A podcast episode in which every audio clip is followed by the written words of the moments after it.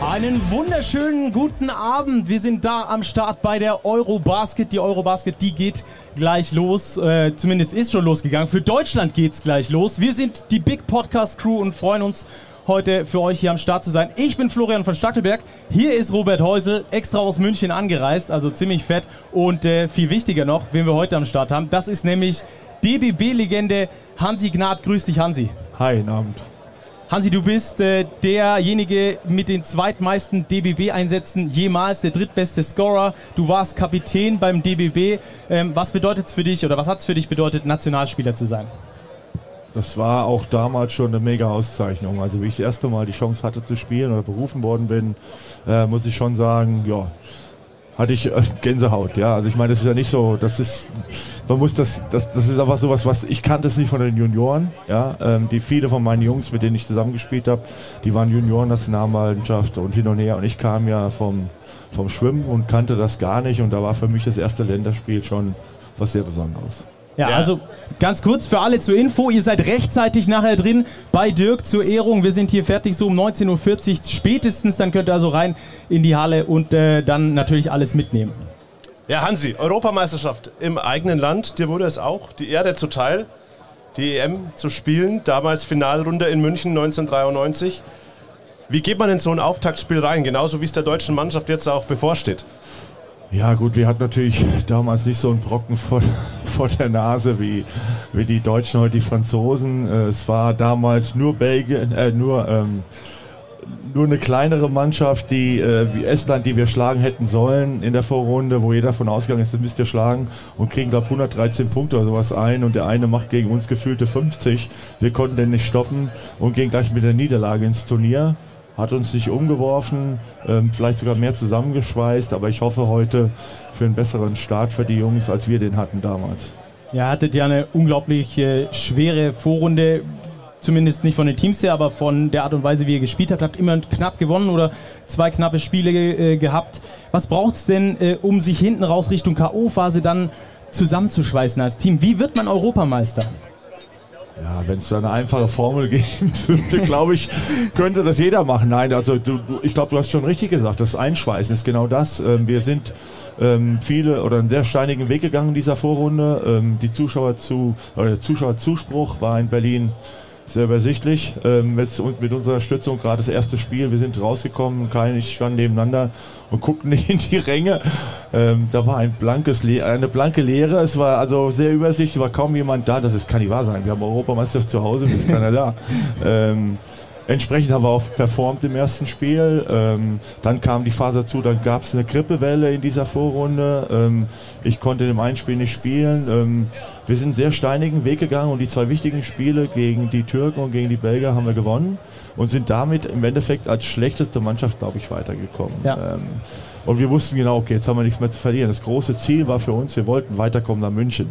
Ja, wir sind Ausrichter, wir wollen bei der Endrunde dabei sein. Und das war das, war das große Ziel und ich glaube, das haben wir erreicht. Und danach war für uns alles andere ist Creme de la Creme on top, kommt noch dazu und was läuft, mal gucken. Alles andere ist Geschichte. Ja. Ja, leere Ränge, ich glaube, das wird der deutschen Nationalmannschaft heute nicht passieren. Nope. Auch weil ein ganz, ganz großer der Basketballzunft in Deutschland heute nochmal geehrt wird, Dirk Nowitzki.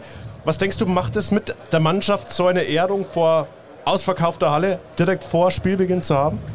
Boah, ich glaube, das setzt nochmal richtig Emotionen frei. Ich glaube, einige von den Jungs haben mit Dirk noch gespielt, kennen ihn natürlich. Der Dirk ist ja unser Michael Jordan, den wir haben in Deutschland. So ist das halt. Ja. ähm, und das ist sowas Cooles, äh, dass es erstmal so eine Auszeichnung gibt für so einen Spieler. Ich glaube, das ist wichtig, äh, Historie im Endeffekt zu pflegen. Ähm, und auch so Emotionen mitzunehmen, weil die werden sie heute brauchen. Es wird, die Hütte wird voll werden, die Leute werden sie unterstützen, aber es bringt natürlich auch Druck mit. Ne? Und mit diesem Druck musst du umgehen können. Okay, Generation ist natürlich auch eine ganz andere. Ähm, ich glaube, wenn sie einen anständigen Start haben, wird das, wird das ein cool, richtig cooles Spiel. Ja, hoffen wir drauf, auf Ja. jeden Fall. Andi Obst hat auch schon bei uns im Interview gesagt, er glaubt, dass das die Halle mitreißt und dass das nochmal einen extra Push geben kann. Jetzt äh, sprechen wir nochmal über dich. Du warst ja auch Co-Trainer beim DBB. Dirk war mit dabei. Wie, was hast du gedacht, als du Dirks allererste Mal in deinem Leben gesehen hast? Kannst du dich dran erinnern? Ja, klar. Aber ich habe mit ihm gespielt, da war ich noch kein Trainer. Äh, meine letzten Länderspiele waren seine ersten. Ähm, sind dazu eine Quali-Runde gefahren. Ich glaube in Bulgarien. Ähm, da wurde noch drüber diskutiert, ob sie überhaupt einen Dirk mitnehmen. Und dann sage ich, die, die sind bekloppt, wenn sie nicht mitnehmen.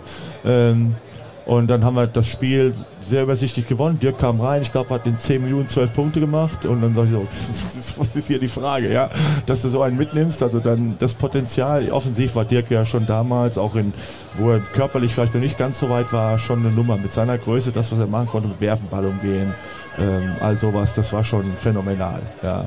Ähm, aber den dann nochmal zu erleben als Co-Trainer, viele Jahre später, wo er schon einer der wirklich gestandenen besten Spieler in der NBA war, äh, war schon cool. Warum? Weil seine Einstellung zum Basketball hat sich nicht geändert. Also er war immer noch, er wollte Basketball spielen. Es ging ihm nicht darum, irgendwo zu sein und der, das Aushängeschild zu sein oder die Leuchtfigur zu sein. Der wollte nur spielen. Spielen und Spiele gewinnen. Und das schätze ich an einem Spieler, der dann auch dafür arbeitet, was er immer gemacht hat, sonst wäre er nicht dahin gekommen, wo er jetzt ist. Ja. Oder war. Ja, du sprichst Dirk an als wahnsinniges Talent. Talent ist auch ein Thema, das den deutschen Basketball aktuell bewegt. Wir haben vielleicht die talentierteste Generation an deutschen Nationalspielern. Wie würdest du die beiden Mannschaften, damals vielleicht 93, dann die Dirk-Generation und auch die heutige Generation einschätzen? Boah, ganz anderer, ganz anderer Schnack, wie die manchmal sagen. Also erstens gab es bei uns, das muss man leider so übersichtlich sagen, vielleicht zwölf Spieler, die A-Nationalmannschaft im Level spielen konnten, ähm, europäisch vielleicht sogar ein paar weniger, aber das waren so die zwölf, die sich rauskristallisiert hatten dann für die CM und dann vielleicht auch die Spiele später. Ähm, jetzt die Generation hat viel mehr Talente, die wirklich spielen könnten und spielen sollten. Du kannst mal einen austauschen, du kannst mal einen Ausfall kompensieren. Ähm, wenn man sieht, wenn alle dabei wären, die spielen könnten, ja, ähm, hätten wir unterm Korb. Ich habe keine Ahnung, wie der Nationaltrainer dann aufstellen würde. Weil da muss ja Leute rauslassen. Wenn ich mir vorstelle, Kleber, Pleiss sind auch noch da. Da gibt es noch ein paar andere Jungs. Ähm, Bartels, du hast noch Bonga, der noch da wäre. Boah. Hartenstein also, noch. Hartenstein auch noch. Ich weiß gar nicht, wo der anfangen wollte. Wollte der jetzt mit, mit zwölf Vierer, Fünfer spielen. Könnten wir. Ja. Das ist pervers, oder? ähm, du kannst Bonga auf die einstellen. Wagner kann die Eins auch spielen. Der, der andere Fuck Wagner auch, auch nicht dabei. Bonga ist auch nicht dabei. Also, wo du sagst so, wow, da ist schon einiges passiert in Deutschland und das ist, das ist toll. Ja, und ich hoffe, dass die Entwicklung weiter so gehen wird. Du brauchst mehr Talente, um die anderen auch, die da sind, zu pushen. Und das ist das, was einfach passiert. Wie viele Spieler haben wir in der NBA zurzeit? Das ist schon, auch in Europa, das ist schon eine Nummer. Und okay, es sind meistens große. Und die Baustelle, die wir haben, leider in Deutschland, sind die Aufbauspieler. Ja. Ja. Hast du da eine Erklärung für, wieso wir in Deutschland ein Problem haben auf der Point Guard Position? Ist es fehlendes Vertrauen? Nein, ich glaube, es ist einfach Fehltes Vertrauen weiß ich nicht, aber wir haben ja mit Hollatz jetzt auch einen ganz jungen Kerl dabei. Ich hoffe, der bleibt dabei und wird auch spielen ein paar Minuten, um sich zu entwickeln. Aber ähm, ich glaube, dass es das einfach ein Problem ist, dass die BWL-Vereine haben alle einen Amerikaner auf der Eins. Mindestens einen. So, okay, die jungen Kerle, wo sehen sie ihre Chance? Und dann haben wir in Deutschland halt auch viele große Spieler, die sich einfach weiterentwickeln. Warum auch immer das so ist, das kann ich euch nicht sagen. ähm, aber ähm, da, da geht das in die richtige Richtung. Warum das in, die, in der, der Point Guard Position oder auch selbst Shooting Guard Position ist auch sehr, sehr schwierig. Guck mal, wie viele mega gute Schützen wie, wie Andi zum Beispiel haben wir in Deutschland? Deutsche. Ja, wo du sagst so, die können jetzt den nächsten Part in der Nationalmannschaft übernehmen. Und da muss ich halt ein bisschen was tun. Und ob die Liga sich vielleicht überlegen muss, von diesem 6-6 wegzugehen, einfach um einfach den Talenten noch eine bessere Plattform zu geben. Okay, nicht mein Bier, aber irgendwas muss man, irgendwas muss man halt über, überdenken. Ja, es ging in, super in die richtige Richtung. Man darf aber jetzt nicht den Anschluss ver verlieren. Das ist das Wichtige. Ja, ich habe auch schon mit Joe Vogtmann und äh, Tibor Pleiss über genau dieses Problem gesprochen. Die sind ja beide von diesen Big Men, die zocken können. Ja. Ähm, beide haben gesagt, sie können sich es auch nicht wirklich erklären, auch nicht in der Nachwuchsförderung oder sonst irgendwas. Also die haben auch keine Idee. Wir werden da auf jeden Fall mal, glaube ich, weiter auf Spurensuche gehen. also wenn ihr da eine Antwort findet, ich glaube, das Wir sind einige Jungs, die euch, die euch ja, die sehr froh wären. Man muss ja sagen, ich, das hatten wir, wir hatten eben gerade, wir hatten mit Martin nochmal kurz drüber gesprochen. Diese Konstellation, wie angefangen mit der MBBL, JBL in Deutschland, das war ein mega cooler, ein guter Schritt für die Jugendarbeit. Und aus diesen ganzen Konstellationen kommen die ganzen Jungs, über die wir jetzt da reden. Ja, und das ist genau das. Und da muss ich halt auch weiter, weiterhin immer wieder was entwickeln. Man muss es mehr professionalisieren, mit guten Jugendtrainern, mit guten Programmen. Und die müssen die Point Guards pushen. Ja, das ist immer das. Und ob ein Point Guard 1,70 Meter oder 1,95 Meter ist, ist erstmal egal. Er muss Führungsqualitäten haben und muss halt die Dinge richtig machen. Und das ist das, was zurzeit vielleicht so ein bisschen gerade in der BBL fehlt. Ja. Mhm. Du bist jetzt Pro A-Coach, also du weißt absolut, wie es auf dem High-Level abgeht. Äh, du hast selbst gespielt, 1993 unter anderem. Äh, der Stil hat sich ja extrem entwickelt, von damals bis heute. Wie bist du diesen Stil mitgegangen? Ich meine, du hast das Basketball in einer ganz anderen Sprache gelernt, als du sie heute vermitteln musst. Ja, vollkommen. Basketball total verändert. Ähm, also nicht nur vom, vom Spiel, vom, von der Athletik her, ganz klar, ähm, ist das ein ganz anderes Niveau und vom Spielerischen natürlich auch. Ja, ja. Natürlich können wir nicht mehr so spielen, wie ich früher gespielt hätte. Ich glaube, da wären leider in ungefähr im ersten Viertel drei Stück oder vier Stück mit zwei unsportlichen Fouls schon auf der Bank ähm, oder rausgeworfen worden aus der Halle, weil der Spielstil war einfach ein anderer. Da waren Foul und Foul und wenn du gefault hast, dann hast du so gefault, dass der auf jeden Fall keine zwei Punkte kriegt. War in der MBW früher aber auch so. Ja. Man hat das rausgenommen, weil die Athletik einfach so gut geworden ist, dass es einfach gefährlich ist. Ja, das muss man auch ganz klar sagen. Ja, und der Spielstil hat sich geändert und du musst dich einfach mitändern. Ich hoffe, ich habe das getan. Bisher geht das, wir reden über Pro A-Niveau, ist ein anderes Niveau als BBL und äh, das, was hier abgeht in den nächsten Wochen oder nächsten Tagen, ist natürlich auch ein ganz anderes Niveau. Aber der Basketball hat sich total verändert und das ist ja auch genau das Coole, Interessante. Es macht es immer mehr, es wird immer interessanter, es wird offener, es wird athletischer, es wird schneller, äh, unterhaltsamer und das ist ja genau das, was wir sehen werden in den nächsten Tagen hier. Hansi, lass uns abbiegen hier zur Eurobasket. Die deutsche Mannschaft hatte ja, eine holprige Vorbereitung. Spieler kamen, gingen, kamen wieder, gingen dann doch wieder. In welcher Verfassung siehst du aktuell die deutsche Mannschaft auch im Hinblick mit dem letzten WM-Quali-Spiel in München gegen die Slowenen?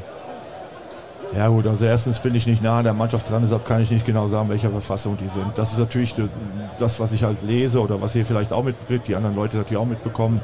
Viel hin und her mit Verletzungen, weiß nie, was passiert. Das ist aber nie, das ist halt immer sehr schwierig. Ja? Äh, mit Spielern, die, die spielen können, spielen wollen, was weiß ich was.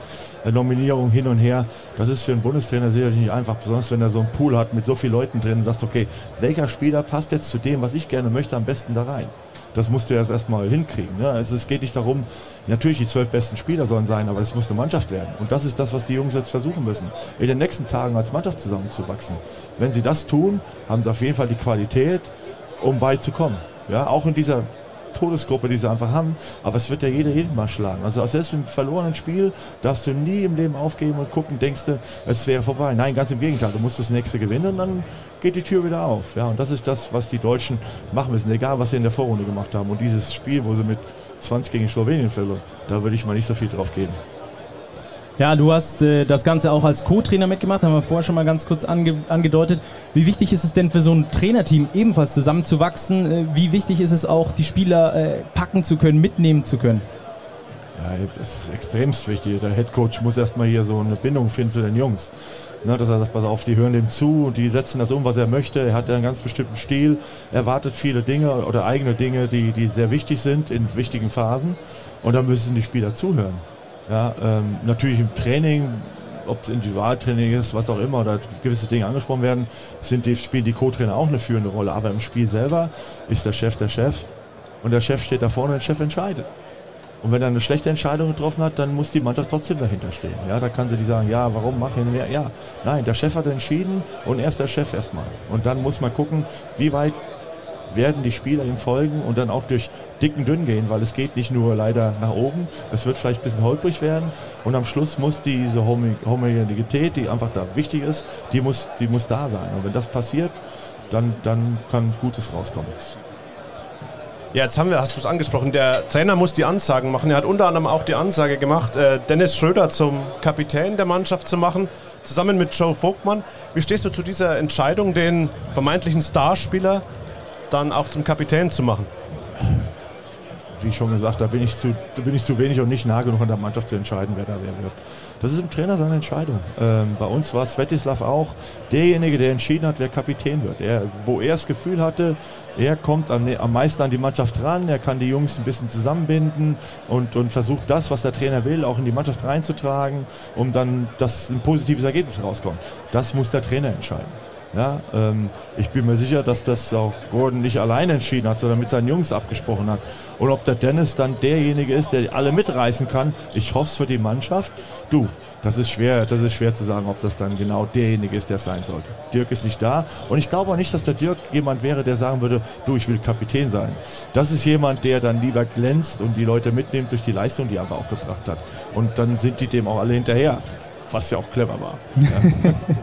Im Verein ist es ja so, dass du äh, entweder einen Spielstil hast und dir die Spieler dafür aussuchst oder du hast äh, die Spieler und äh, versuchst den Spielstil danach zu basteln. Jetzt hast du in der Nationalmannschaft natürlich immer irgendwo Defizite, wir haben das schon angesprochen, gerade auf der Shooting-Position.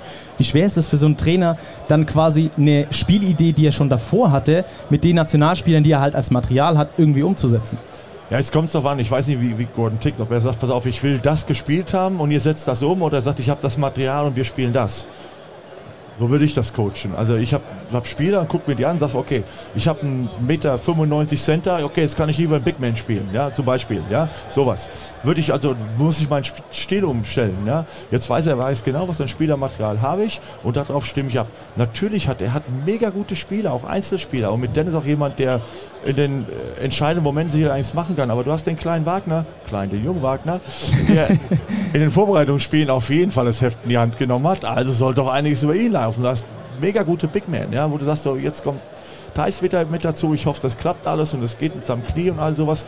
Du hast Andi, Shooting Guard Position, du, wenn die helfen, Ball raus, bumm, Dreier drin, fertig. Ne, so musst du halt dann spielen und du musst das nehmen, was du dann hast. Und ich bin mir sicher, das wird er auch genauso umsetzen wollen. Ja? Also ich glaube nicht, dass er sagt, pass auf, ich will unbedingt das und das spielen. Wenn das Material dazu nicht hat, muss er es halt ein bisschen ändern.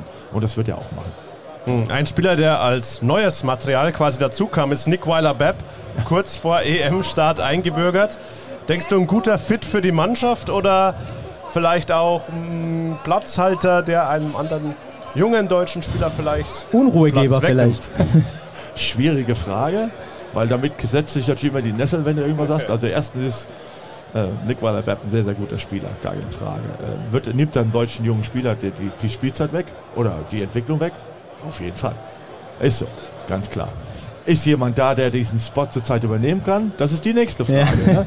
Ähm, es, gibt, es gab sicher noch andere Optionen, aber das ist jetzt Coaches Entscheidung oder DBB muss entscheiden, wir wollen den dazu haben, wir halten ihn für mehr als adäquat, dass er zu spielen kann und ich glaube, er wird auf jeden Fall der Mannschaft sehr, sehr viel helfen. Ähm, ob er der Go-To-Guy sein wird, das glaube ich nicht, weil dazu ist Dennis und auch ähm, der kleine Wagner halt doch schon anders. Ne? Die, die werden da sehr übernehmen müssen und er wird sehr wahrscheinlich so die, diese Position füllen müssen, im Endeffekt die Lücken zu stopfen, wo auch immer dann Lodermann ist. Ja. ja. Seine Rolle finden müssen. Ja, ist er muss, genau. Er muss sie finden und der Trainer muss sie finden für ihn, mhm. weil er ist ein mega Spieler. Ne, einer der besten Spieler BBL letztes Jahr. Ja, also von daher muss er ihn so einbinden, dass er noch nutzen kann und das ja, hoffe ich für ihn. Wer war denn der Trainer, der dich am meisten beeinflusst hat? Uff. War Sveti ja, ihr hattet, glaube ich, in, in, Berlin so ein paar äh, Troubles äh, und dann in der Nationalmannschaft hat er die 93er gewonnen, also die Europameisterschaft. Ja, das, genau, du musst aber immer gucken, das eine kam nach dem anderen. Ja, also genau. Mit Svetislav zu arbeiten über den Sommer, über zwei Monate, ist eine ganz andere Geschichte, als mit ihm zu arbeiten über das ganze Jahr. Ähm, und dann reden wir beim Programm, was er übernommen hat, Alba, die riesen Ambitionen hatten und die sich dann entwickelt haben über die letzten Jahre. Und, und Svetislav hat ja eine riesen Arbeit gemacht. Ähm, nichtsdestotrotz ja, es gab Theater, das ist aber ganz normal. Ne? Also im, im, im, im, professionellen Spieler, Coaches, ähm, ist das ganz normal. Ich habe auch für Dirk gespielt viele Jahre. Ne? Ich habe auch für andere Trainer gespielt. Und jeder Trainer prägt dich sicherlich in gewisser Art und Weise. Natürlich habe ich zu Svetislav ein ganz besonderes Verhältnis. Wir sind Europameister zusammen geworden.